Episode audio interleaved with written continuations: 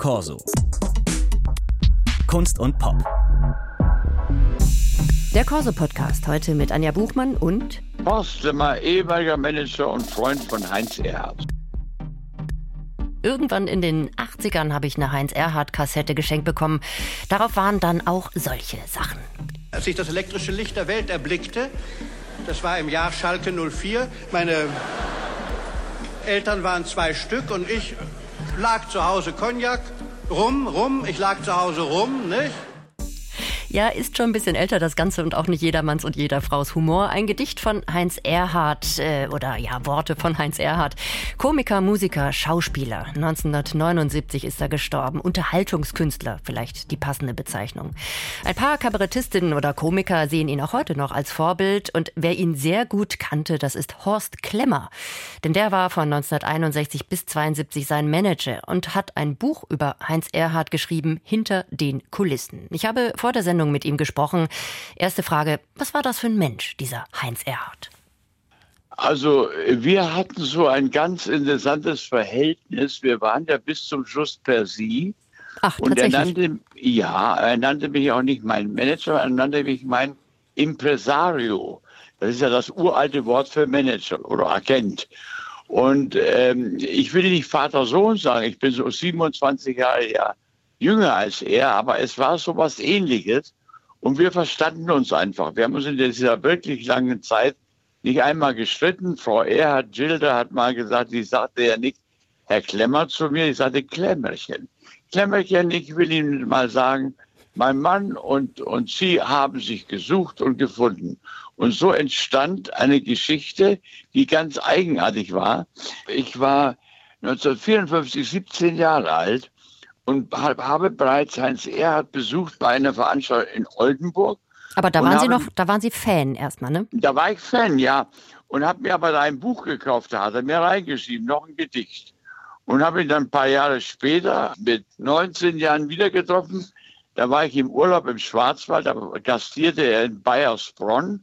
Und da bin ich nachmittags rübergefahren, da spielte er auch, das schreibe ich auch in meinem Buch, spielte er eine Federball und da habe ich mich zu ihm gestellt und habe äh, ein Buch gekauft. Und dann sagte er, wollen Sie mitspielen? Da habe ich mit ihm Federball gespielt. Und das war unsere Zusammenkunft. Heinz Erhardt war ja so einer, der, naja, mit Worten spielte, der Schüttelreime kreiert hat, Redewendungen verdreht, äh, Musik gemacht hat er auch und, naja, so in Anführungsstrichen unschuldige Witze. Also einer, der, so würde ich sehen, den Menschen sicher auch gerade nach den Kriegsjahren gut tat, so in den 50er, 60er Jahren. Was würden Sie sagen, warum hatte er, also Heinz Erhardt als Komiker und Schauspieler so großen Erfolg? er war ein Typ. Ich will nicht, also er war so, so ein bisschen beleibt, ja, und, und mit, mit seiner Brille und seine, seine Bewegungen sind ja schon sehr witzig, die er macht. Und so wie er dachte, das sieht man ja in seinen Gedichten, da müssen Sie erstmal auf solche Pointen kommen. Das ist nicht so ganz einfach. Er war einfach sympathisch und Sie konnten ja auch Kinder mit in die Vorstellung nehmen. Da gab es kein böses Wort, wo man sagt, oh Gott, oh Gott, das hätte ich bloß die Kinder nicht mitgenommen. Das kannte er gar nicht. Das sagt ja Otto, der auch das Vorwort zum Buch geschrieben hat, sagt er ja heute noch, ich habe viel von ihm gelernt. Das benutze ich auch heute noch. Und ähm, so einen Menschen wird es so schnell nicht wiedergeben. Es ist schwer zu beschreiben. Er war einfach von A bis Z sympathisch. War er das privat eigentlich auch? Nein, nun kannte ich ihn, ja, selbstverständlich. Er war ein, ein ganz zurückhaltender Mensch eigentlich. Bloß nichts falsch machen oder er hat sich bei jedem, Autogrammjäger fotografieren lassen, geschrieben, gemacht. Und wir haben auch privat wahnsinnig gedacht, so ist es nicht. Aber äh, er war auch, er war eben ein Besessener von seinem Beruf. Seine Devise war immer am, bei einer Tournee am nächsten Mittag bis um 13 Uhr im nächsten Spielort. 16 Uhr tranken wir Kaffee. Das war alles schon festgelegt. 19 Uhr waren wir im Theater. Das waren so Regeln, die er hatte. Und danach lebte er, ich, ich allerdings auch. Und so haben wir uns eigentlich gut äh, zurechtgefunden. Hm. Sie äh, nannten es gerade einfaches Lachen, was der Typ Heinz Erhardt so kreiert hat. Ähm, er hatte ja so aus meiner Sicht so eine Art, auch so ein bisschen gar nicht böse gemeint, aber so ein Saubermann-Image. Also der liebenswerte, etwas schusselige, gemütliche Künstler. Äh, war das dann auch so eine Art braves, unschuldiges Image des deutschen Staates, das er dann verkörperte, so in 50er, 60er Jahren? Ja, also politisch hat er sich eigentlich wenig geäußert. Das war nicht seine Art. Vielmehr seine große Geschichte war ja dieses Doppelzüngige, die Gags doppelzüngig zu machen.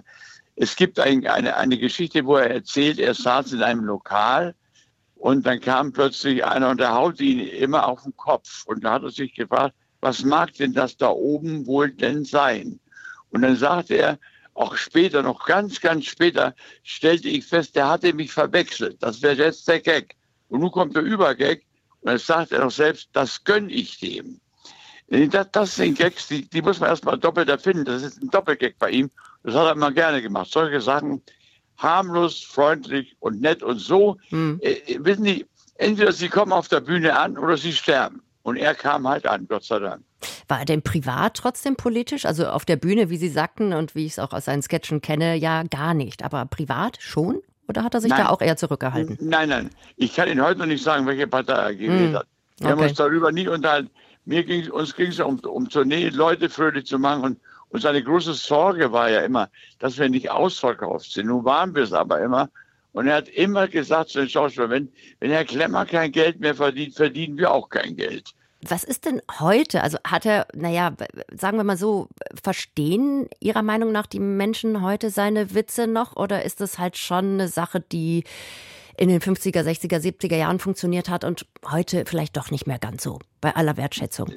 Doch, also 100 Prozent. Ich habe mit meiner Frau vor vielleicht 15 Jahren eine Kur gemacht in, in, in Berchtesgaden. Und der Professor, ich sagte mal vor, ich packe mein Heinz-Erhardt-Buch ein, das erste große. Und äh, da bin ich auch schon dabei gewesen. Und äh, ne, der Professor war sehr nett und ich, ich sagte zu ihm zum Schluss, vielen Dank, Herr Professor, wohlgefühlt.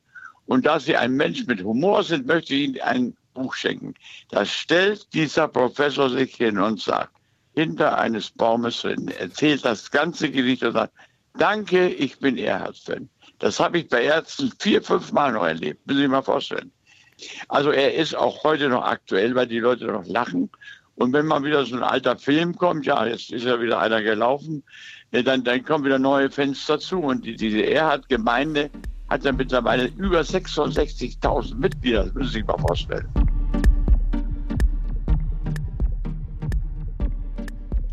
Horst Klemmer war das im Corso-Gespräch, ehemals Manager von Heinz Erhardt und Autor des Buchs Hinter den Kulissen, erschienen im Carlsen Verlag. Corso. Kunst und Pop.